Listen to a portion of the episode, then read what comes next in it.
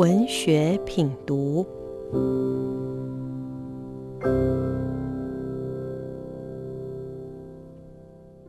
各位 Bravo FM 九一点三的听众，大家好，我是林佳桦。我的新书《手工在唱歌》出版了，《手工在唱歌》是我第二本散文集，第一本书名是《当时小明月》，写童年时吴玉锦被送去外婆家寄养的岁月。也因如此，让我与原生家庭始终隔着一段距离，有恐惧分离的焦虑。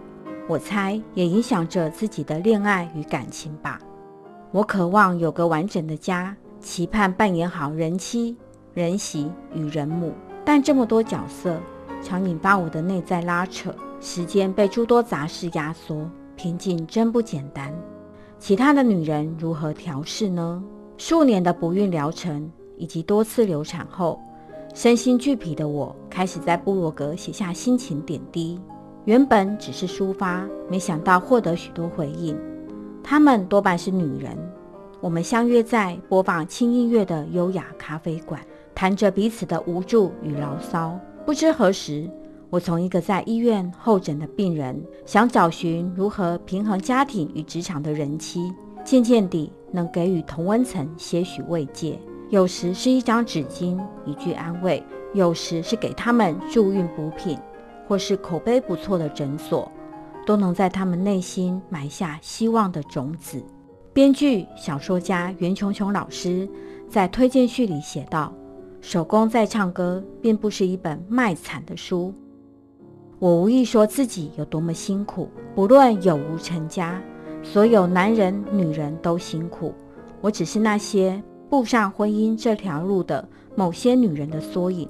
我不能代表众生。”也没这个资格，只是当这群女人或他们的家人能有此书引发一些感触，那么我以个人经验所写下的故事，便有它存在的意义了。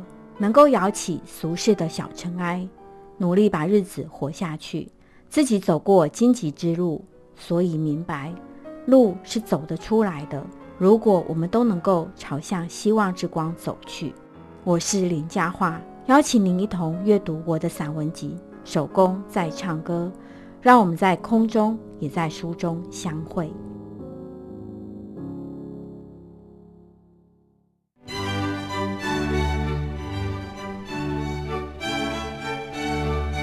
Bravo FM 九一点三，与您一起探寻文学之美，享受慢活日常。